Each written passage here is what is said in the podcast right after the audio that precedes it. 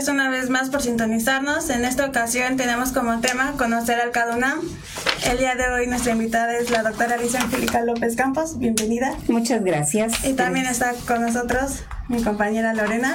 Muchas gracias, Sandra. Bienvenida, doctora. Muchas gracias por estar aquí con nosotros. Con mucho gusto. Y bueno, pues un poquito el objetivo, como ya lo comentó Sandra, pues es conocer CADUNAM. Ya la doctora nos va a decir qué significa CADUNAM. Y bueno, vamos a leer un poquito una pequeña semblanza de la gran experiencia que tiene pues la doctora Alicia. Ella es doctora en pedagogía, profesora asociada del Colegio de Pedagogía de la Facultad de Filosofía y Letras de la UNAM y actualmente coordina el Comité de Atención a las Personas con Discapacidad en la UNAM y además pues da diferentes clases en la Facultad de Filosofía y Letras, ¿verdad doctora? Sí, así es. Este Lore, tengo la clase de atención a la diversidad y de psicología y educación que eh, complementan mucho esta línea de trabajo en, en eh, diversidad y en inclusión. Ok, y bueno, vamos a empezar, doctora, preguntándole qué significa cada UNAM. Sí, Lore, con mucho gusto. Mira, CADUNAM es el Comité de Atención a las Personas con Discapacidad y es un grupo universitario que está formado por académicos, por estudiantes, por personas con, eh, con y sin discapacidad, por investigadores, por administrativos, que trabajamos junto con las eh, organizaciones de la sociedad civil para em, eh, generar una educación, una universidad inclusiva. Eso es lo que más nos interesa, a partir del reconocimiento, del respeto y de la defensa de los derechos humanos de las personas con discapacidad. ¿Y en qué año surge cada una?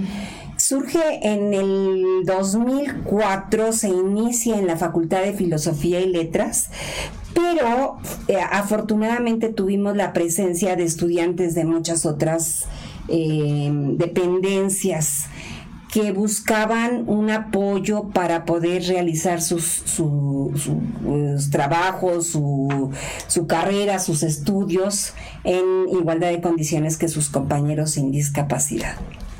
Entonces así surge en algunos otros, este, en algunas otras dependencias como la facultad, facultad de arquitectura, la facultad de psicología, en trabajo social, en eh, ciencias políticas y sociales, básicamente.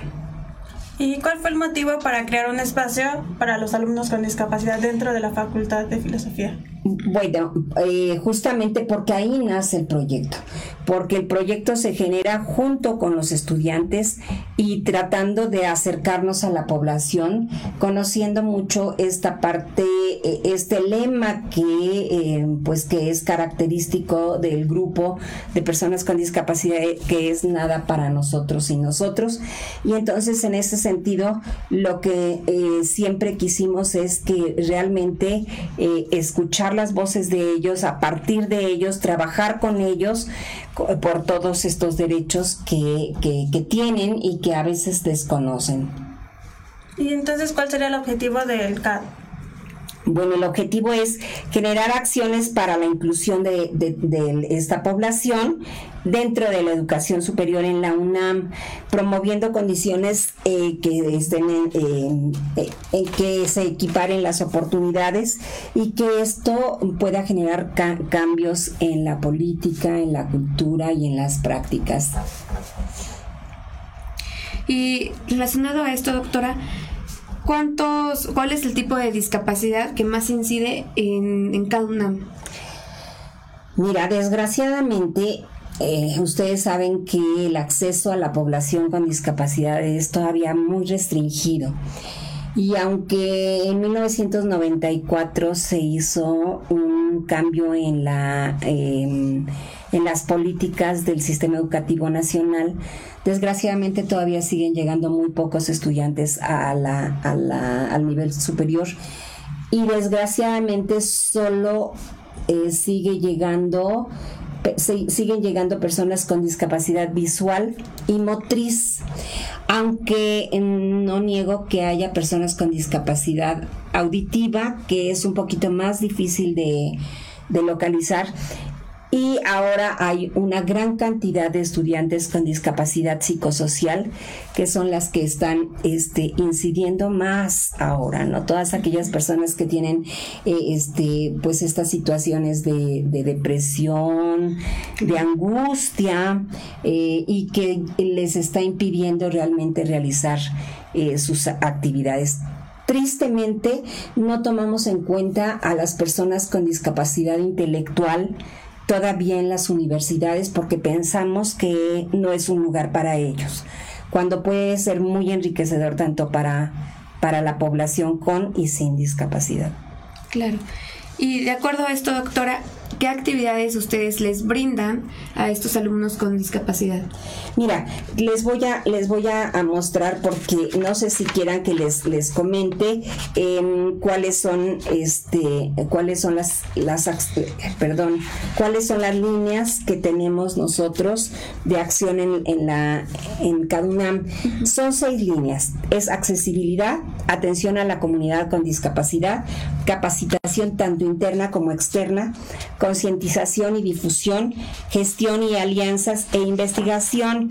Y mira, por ejemplo, en accesibilidad, eh, lo que hacemos es que eh, eh, trabajamos mucho con la Organización Mundial de la Propiedad Intelectual para la implementación del Tratado de Marrakech y ahí lo que hacemos es el, trabajo de este de accesibilidad a las comunicaciones sí no, no nada más vamos a la accesibilidad accesibilidad física, perdón, sino a la accesibilidad a la comunicación, la información y a la comunicación que es fundamental en, el nivel terciario, ¿no? En la, en la universidad. Luego, en atención a la, a la comunidad eh, con discapacidad, hemos trabajado mucho sobre el conocimiento de sus derechos humanos y esta, esta eh, concepción de discapacidad desde el modelo social, en donde ellos son capaces de hacer, este, de, desarrollar habilidades y de trabajar al igual que sus compañeros.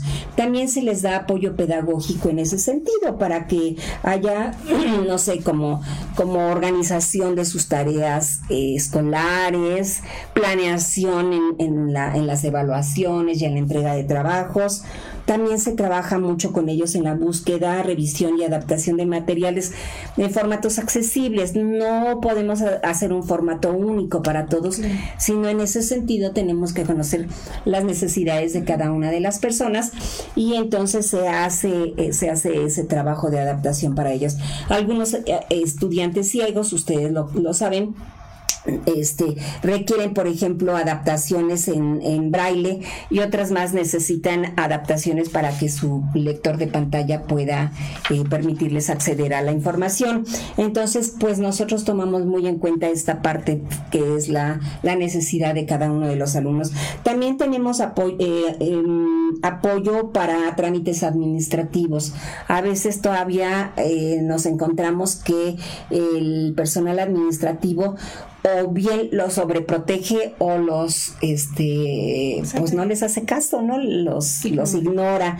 Y luego también em, trabajamos mucho con la orientación en el campus para nosotros los que tenemos la posibilidad de ver, pues no se nos hace difícil encontrar señales, este, encontrar espacios a donde tomar el autobús, eh, cómo cruzar las calles y demás.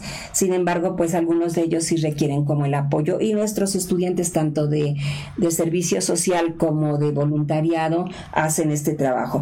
Y también estamos en relación con, con algunas este, asociaciones de la sociedad civil en donde eh, gestionamos de manera conjunta, por ejemplo, la entrega de, lentes a quien lo necesita.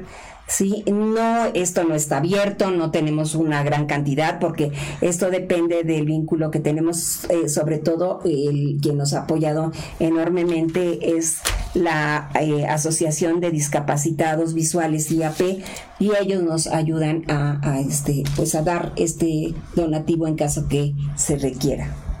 Luego, tenemos en la capacitación interna y externa, queremos desarrollar, nuestro objetivo es desarrollar actividades y eventos académicos de capacitación y actualización docente en, donde estemos eh, promoviendo la formación de profesionales de los maestros y de todos aquellos eh, personas que trabajan con las personas con discapacidad todos, todo siempre centrado en, eh, en el modelo social. Y aquí, por ejemplo, lo que hemos hecho es impartir eh, cursos de lectoescritura braille, eh, cursos de lengua de seña, señas mexicana, cursos otra vez, como ya les decía, derechos humanos y discapacidad, sobre educación inclusiva, sobre discriminación, sobre educación y diversidad y también en estrategias pedagógicas para la inclusión de personas con discapacidad. En gestión y eh, alianzas tenemos un objetivo muy concreto que es establecer vinculación con, eh, de, manera interinstitucional con, tanto con entidades públicas como privadas para que juntos trabajemos con, por la mm, inclusión de personas con discapacidad y tenemos, bueno, primero el campus, ustedes saben que es un campus, este, la universidad, no solo el campus, la universidad es una universidad, una institución muy grande y entonces tenemos campus en muchos lugares. Hemos tratado de establecer eh, relaciones con algunos como Aragón, Iztacala, también con organizaciones de la sociedad civil, como ya les decía, discapacitados visuales, construyendo puentes, red por la inclusión de personas con discapacidad visual, en México con la Subsecretaría del Sistema Penitenciario de la Ciudad de México y gubernamentales como el Consejo Nacional para este, eh, erradicar la discriminación y también un, eh, un aspecto fundamental es el trabajo que estamos realizando ahorita eh, con compañeras de otras universidades para la creación de la Red Nacional de instituciones de educación superior. Se me olvidaba decir también entre las eh, entre las eh, organizaciones con las que tenemos las dependencias dentro de la universidad está la unidad de atención a personas con discapacidad que depende de eh, la dirección de comunicación y es de, perdón de apoyo a la comunidad. Y ahí estamos trabajando dando cursos para los docentes. También, también tenemos la, eh, el, eh, área de investigación y lo que nosotros queremos es incentivar estas líneas de investigación en donde eh, pues trabajamos con los estudiantes tanto de licenciatura como de posgrado, incentivando para que hagan trabajo en esta línea. Y también estamos organizando y catalogando el acervo bibliográfico sobre discapacidad y eh, mucho también se hace la búsqueda de nueva bibliografía que, se, este, que se genere en esta, en esta línea. Sí, por último, en difusión y, divulgación, em, nosotros, para nosotros es muy importante sensibilizar y concientizar eh, sobre las necesidades de acceso e inclusión de personas con discapacidad en la universidad desde la perspectiva de derechos humanos. Por lo tanto, desde hace ocho años consecutivos hacemos un evento que se llama Jornadas de Inclusión y Discapacidad en la, en la, este, en la educación superior. Este año lo llevaremos el 17 y 18 de octubre y bueno, ya les hablaré más adelante de ello. Pero también yo les quiero decir que constantemente estamos participando en foros, estamos este, trabajando con ponencias a nivel nacional y bueno, también hemos tenido la fortuna de, traspasar un poco nuestros, nuestras fronteras y hemos estado fuera de, del país trabajando justamente por este, en esta temática pues yo veo que hacen muchas eh, actividades, eh, pues el Comité de Atención a Personas con Discapacidad hacen muchas actividades, como ya nos ha comentado la doctora. Y bueno, pues yo creo que está formado por un gran equipo. Quisiera comentarnos quién conforma cada una? Claro que sí, mira, te voy a decir, cada una está conformado en, en principio, bueno, eh, quienes ¿qué les diré? No coordinamos, no, no tenemos un gran personal. Afortunadamente la Facultad de Filosofía y Letras nos ha, dado un espacio. Eh, tenemos un programa de eh, servicio social y también tenemos programa de prácticas eh, pedagógicas y de voluntariado. Entonces ellos forman una parte, son, son el alma de nuestra, de nuestro comité.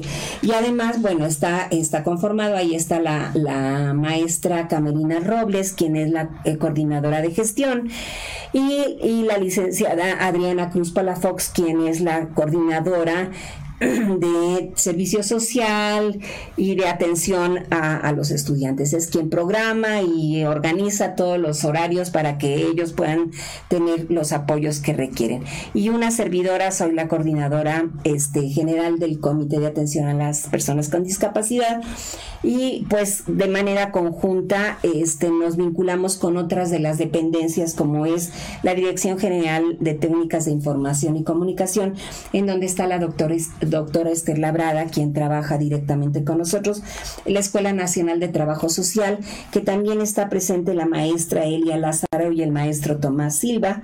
En la Facultad de Arquitectura tenemos al doctor Hermilo Salas Espíndola y a la a la maestra eh, y arquitecta Celia Facio.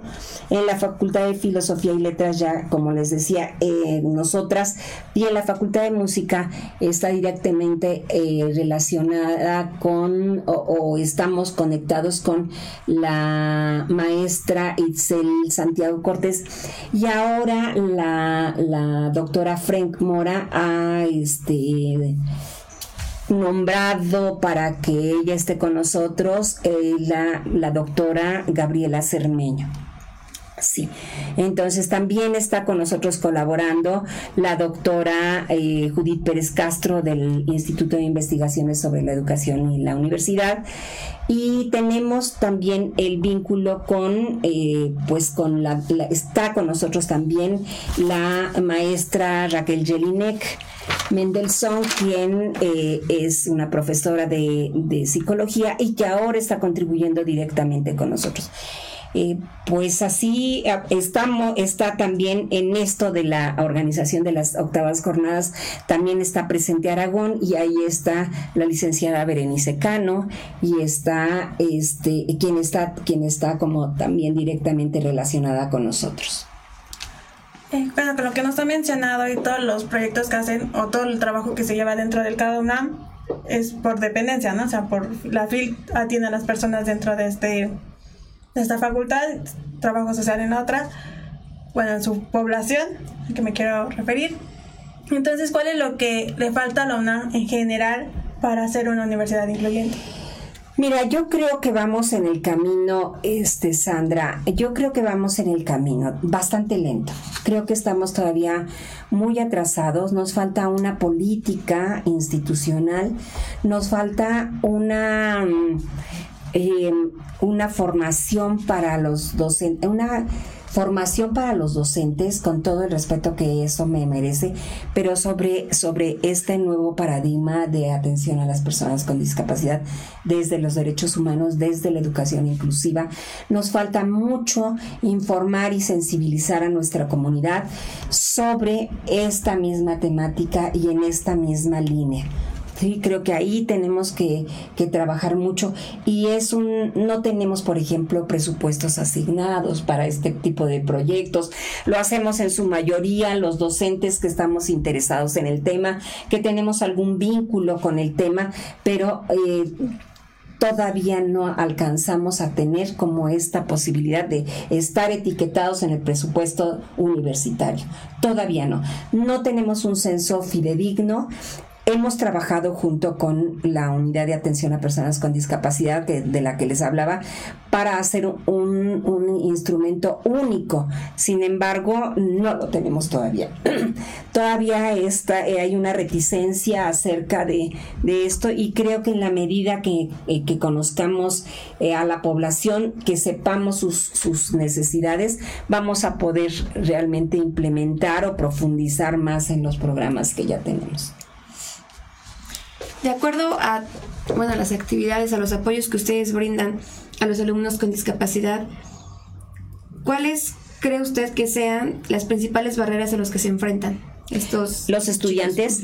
Bueno, mira, una que yo yo yo identifico es primero todo este estigma que tienen acerca de su condición de discapacidad y esta autopercepción. Creo que ahí se tiene que trabajar mucho y, se tiene que trabajar desde esta perspectiva de, que son seres valiosos, que son seres que pueden desarrollar habilidades y, y tener estrategias para enfrentar este nivel, pero también veo mucho esta parte emocional, en donde asumirse como persona con discapacidad todavía les cuesta les digo, justamente por este estigma, ¿no? Creo que ahí eso es una barrera muy grande.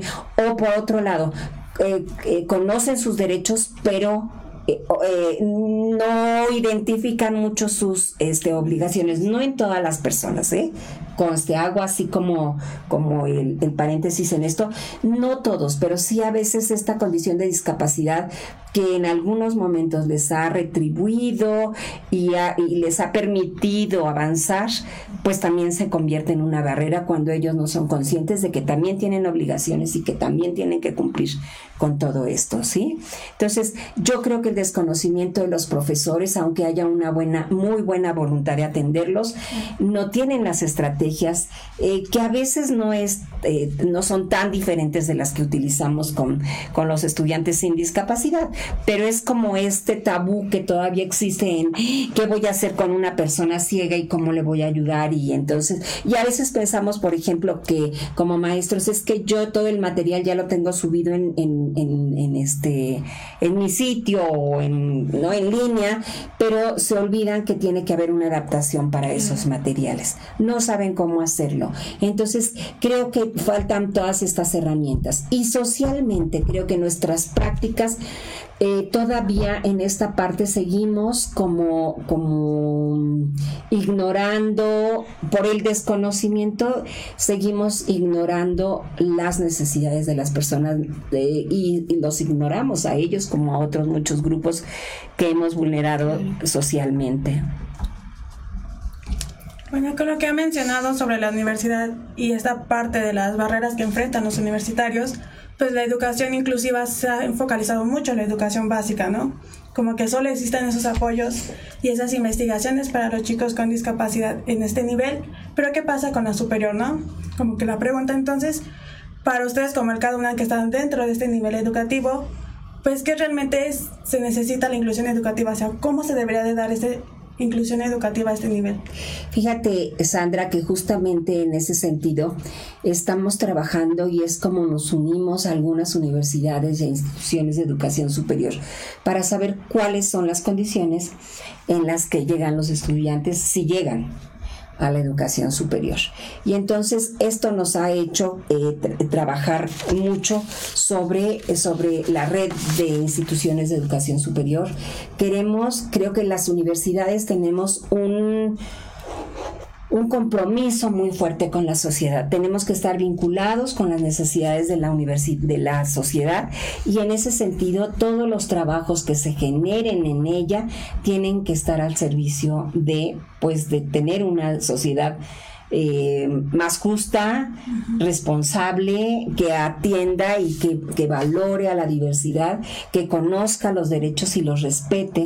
Sí, entonces en ese sentido nos hemos unido varias instituciones, como yo les decía, para trabajar justamente como eh, eh, primero el conocimiento de la población, que es fundamental, el conocimiento de sus necesidades y luego trabajar mucho en esta parte en donde tenemos, como ya les decía, que este, atender a los profesores, atender a la población eh, de, de todo el que hace todo el trabajo administrativo y generar esta cultura de inclusión en las instituciones.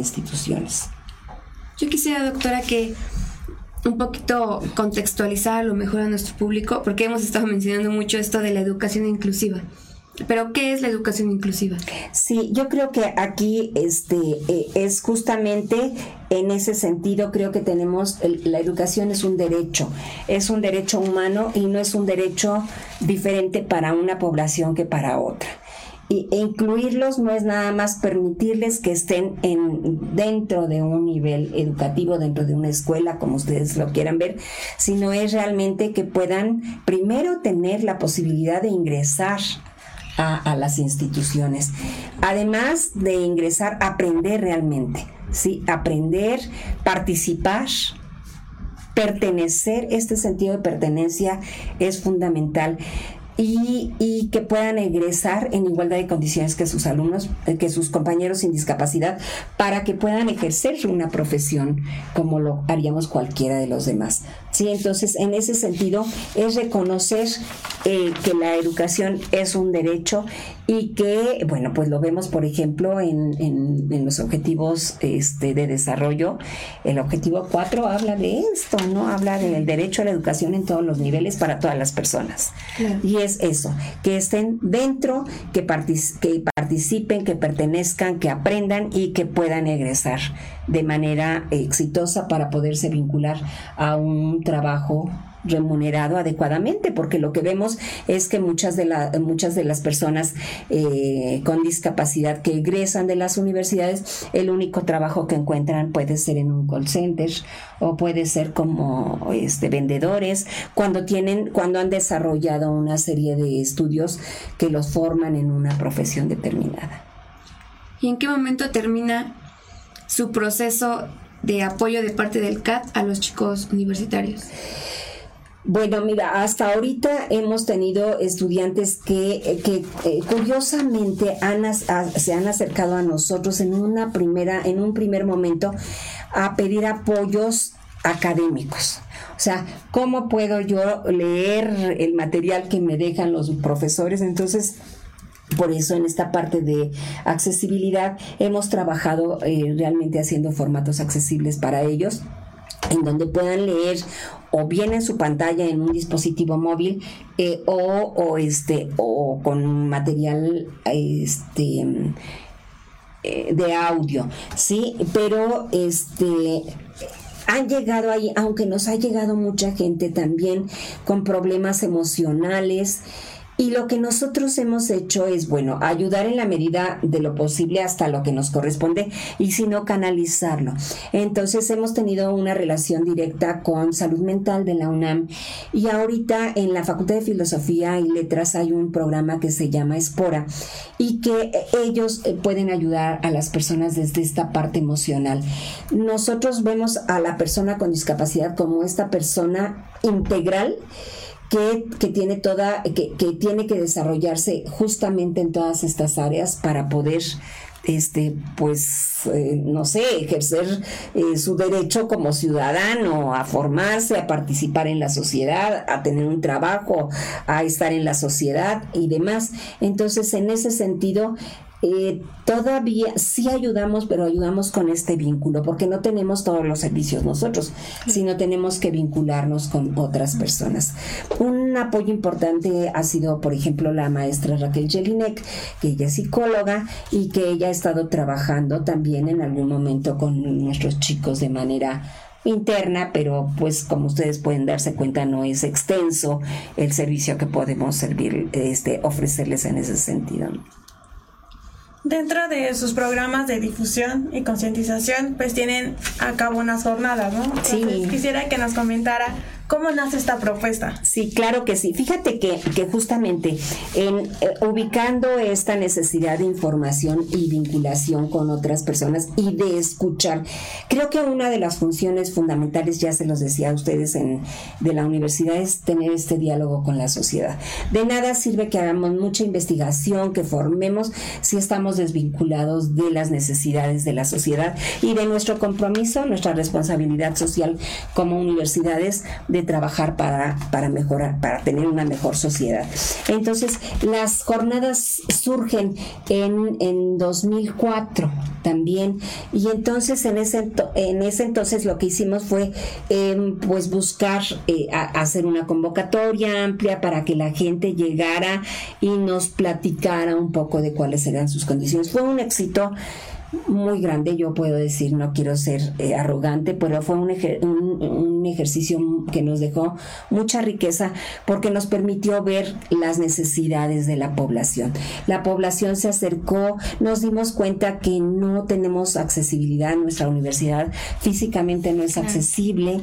Entonces, bueno, empezamos eh, de manera conjunta a, a, a percibir todas estas limitaciones que tenemos y entonces nos dimos cuenta de la importancia que tiene informar y escuchar a la sociedad. Entonces, bueno, cada vez, eh, cada año hemos estado este, tratando de, trabajar con hacer este ejercicio y, bueno, en un principio eh, nosotros lo que hacíamos era pedir como sus aportaciones, que eso es muy, muy rico, pero eh, pues también el tiempo es limitado, no lo podemos hacer tanto, no tenemos los, los este Em, eh, los apoyos económicos para hacer invitados, por ejemplo, de, tener invitados de otro lado, eh, muchas cosas. Entonces lo que hicimos fue ahora en estas últimas dos este, eh, jornadas, la del año pasado y esta, queremos priorizar este diálogo con los participantes. Sí partimos, mira, en esta ocasión el objetivo es fomentar acciones comunitarias institucionales y programas en educación superior que incidan en la implementación de la Convención de los Derechos de las Personas con Discapacidad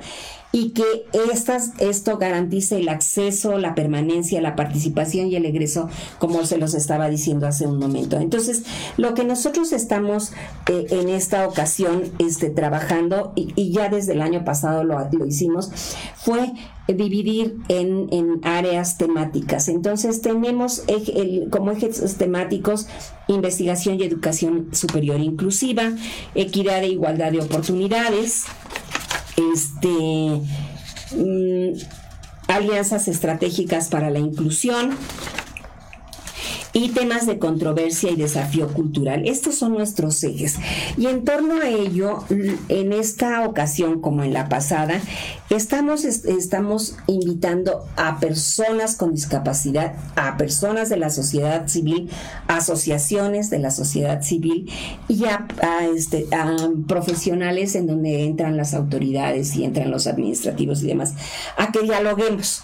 Y en ese sentido, lo que hemos hecho es que... Este, solamente les estamos pidiendo como una pequeña, un pequeño posicionamiento sobre lo que ellos piensan al respecto de estos temas y estamos eh, dejando abierto el diálogo para que juntos construyamos con la sociedad y con todos estos actores otra, otras, otras posibilidades para que realmente podamos alcanzar el objetivo que pretendemos.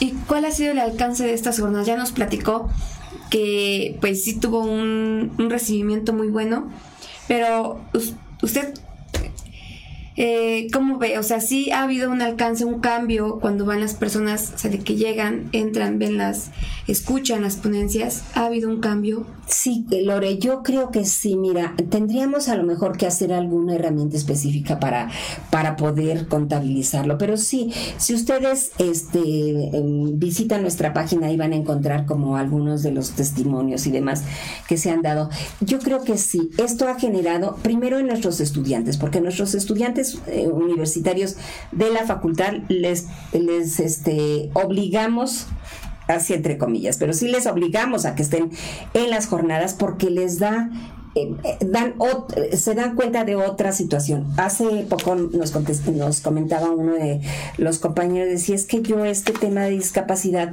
nunca imaginé que fuera tan amplio. Y cuando ellos están en esto se dan cuenta pues de la importancia, de la amplitud, de la necesidad, de, de la, importancia que tiene trabajar este tema como cualquier otro, ¿no?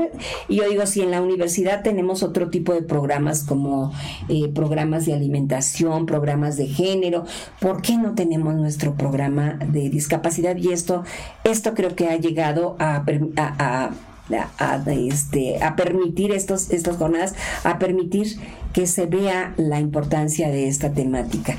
Em, y, este, yo creo que también la propia sociedad eh, civil y las propias personas con discapacidad en donde tienen un foro en donde pueden ellos este, exponer cuáles son sus requerimientos sin que eh, creo que afortunadamente no se ha convertido como en un buzón de quejas, sino en un conocimiento de una realidad que a veces desconocemos.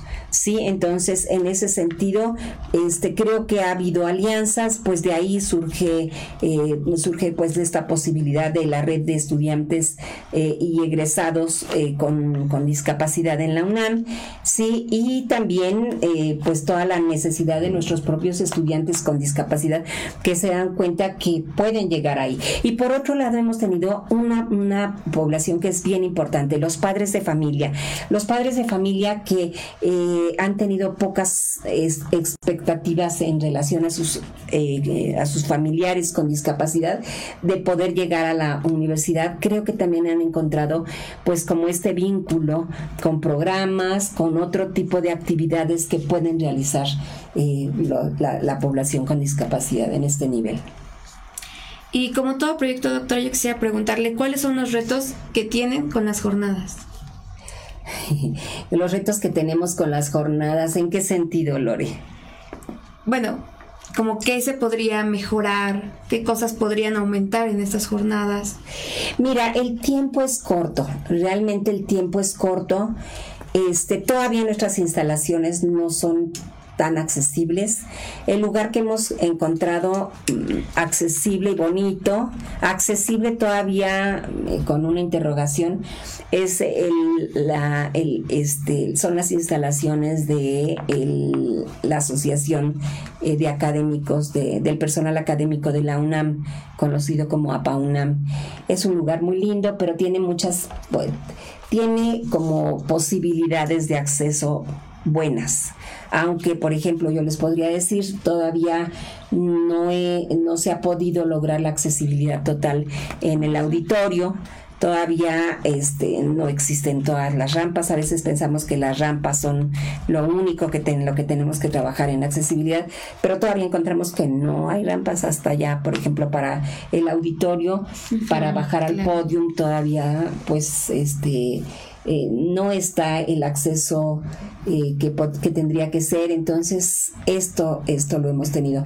Dos, no tenemos eh, realmente las jornadas las hacemos sin, sin, sin, fines de lucro primero, entonces no tenemos una entrada, solamente solicitamos un donativo, que es un donativo bastante pues bastante bajo realmente para, para el tipo de evento, pero no tenemos un, donativo, es, digo, no tenemos un, un, presupuesto establecido para ello. Ese es otro, otro problema. Sin embargo, yo les podría decir que han sido exitosos estos, yo creo que más que barreras, como tú me lo preguntas, creo que ha habido pues como este espacio importante para lograr que se, se sensibilice a, a las personas, se tome conciencia de la población, de los requerimientos, de lo que se ha trabajado, de lo que no se ha trabajado. Creo que ahí estaría como esa parte que ganamos una limitante es el tiempo. Quisiéramos meter muchas cosas, pero en dos días es muy difícil. Ustedes saben, las jornadas largas, las jornadas son muy largas porque son de las 9 de la mañana a las 6 de la tarde. Entonces son jornadas muy largas, ¿sí? Y que no toda la gente tiene como disponibles esos días o esos ese tiempo para poder trabajar. Entonces, esto sería como lo que más nos ha limitado, ¿no? Y bueno, ya es para casi concluir, ¿cuál sería pues el recuerdo más significativo dentro de estas ya casi ocho jornadas que lleva sobre pues este, este proyecto? Ay, Sandra, me la pones difícil porque hay muchas.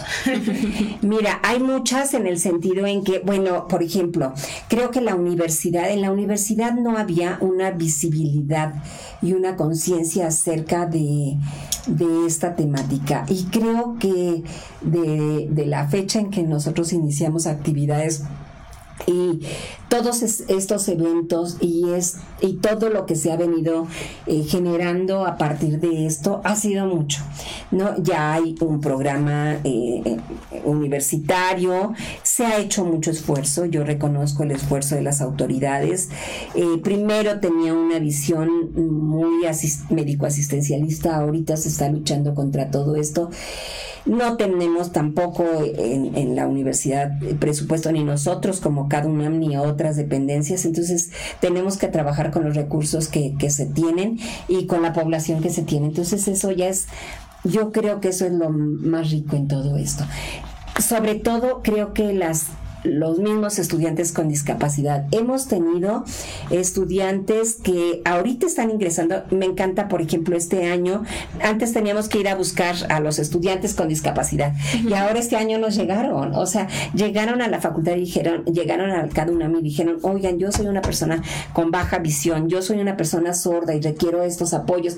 Entonces, creo que esto es lo que más este, nos, nos retribuye, que hemos trabajado mucho en la, en la accesibilidad a la información, que hemos hecho un grupo fuerte con la gente que está trabajando con, con nosotros, que la gente tanto de este de servicio social como de prácticas y voluntariado, de verdad se ponen la camiseta y les cambia la vida. No solamente hacen el trabajo ahí, sino este, esta, esta formación repercute en sus propios entornos familiares y sociales.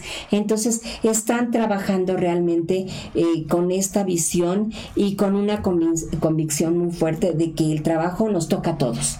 Sí, no podemos quedarnos nada más en, ay, es que no tenemos los medios. Con los pocos medios que tenemos hemos ido avanzando. Yo creo que esto es lo más satisfactorio. La formación de nuestros estudiantes, lo que, lo que hacemos en cada una de nuestras asignaturas, en este cambio también de concepción de los mismos, de los mismos eh, profesores eh, futuros profesionales. Creo que esto es lo, que es más importante, ¿no? Sería muy significativo entre muchas otras cosas más. Claro. Y bueno, ya para terminar, doctor, yo quisiera que le hiciera una pues una invitación a nuestro público para asistir a las jornadas, las fechas, bueno, ya nos dijo el horario, pero bueno, pues que, se motiven a ir a estas jornadas. Sí, vayan, vayan, de verdad es una experiencia muy bonita, no se van a arrepentir. Eh, es este, este, estas jornadas se llama, eh, el lema que hemos este, tomado en cuenta es que nadie se quede atrás. Esto está en los objetivos del desarrollo sostenible y yo creo que eh, tenemos que trabajar por, por esta, esta sociedad inclusiva, que nadie se quede atrás van a ser el día 17 y 18 de octubre en la Casa Club del Académico que está situada en Avenida Ciudad Universitaria 301, está frente al, al, este, al Estadio Olímpico. Eh, tienen muchas maneras de acceder a él. Creo que si ustedes este, eh, pueden entrar a la página del CADUNAM, ahí van a encontrar, bueno, las eh, lo, que estamos haciendo es poner como el, el, mapa de dónde estamos y en dónde, cuáles son las líneas que les pueden permitir llegar a ellos.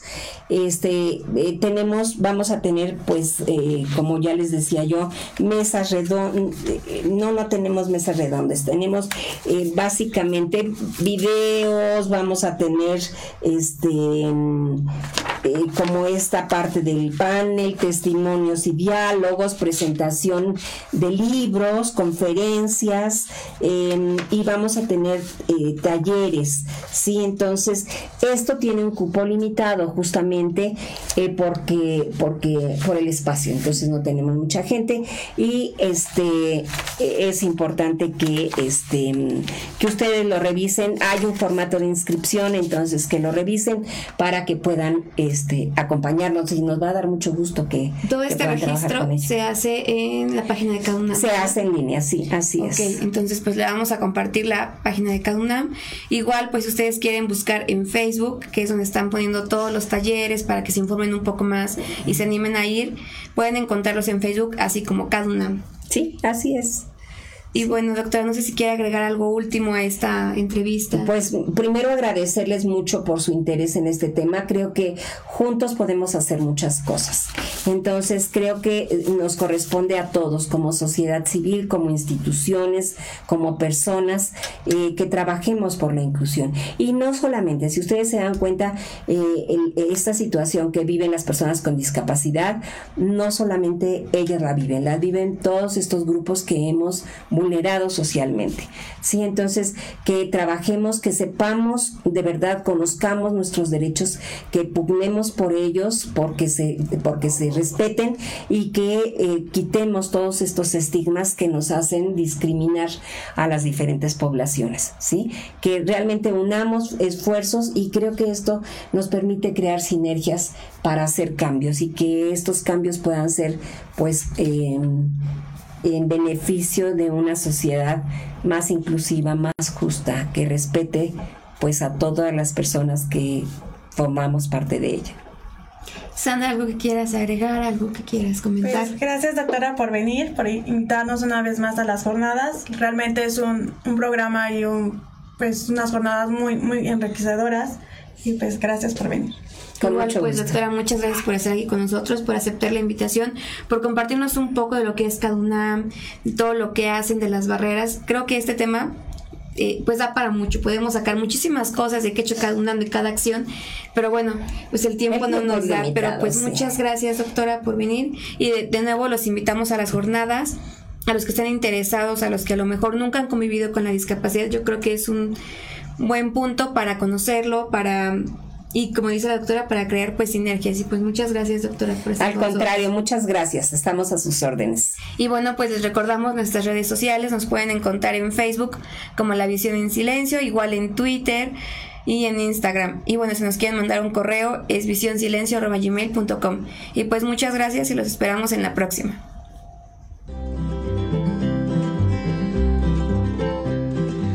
sometimes they fly.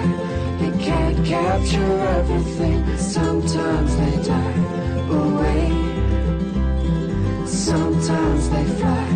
You can't capture everything, sometimes they die away. And that's alright to me.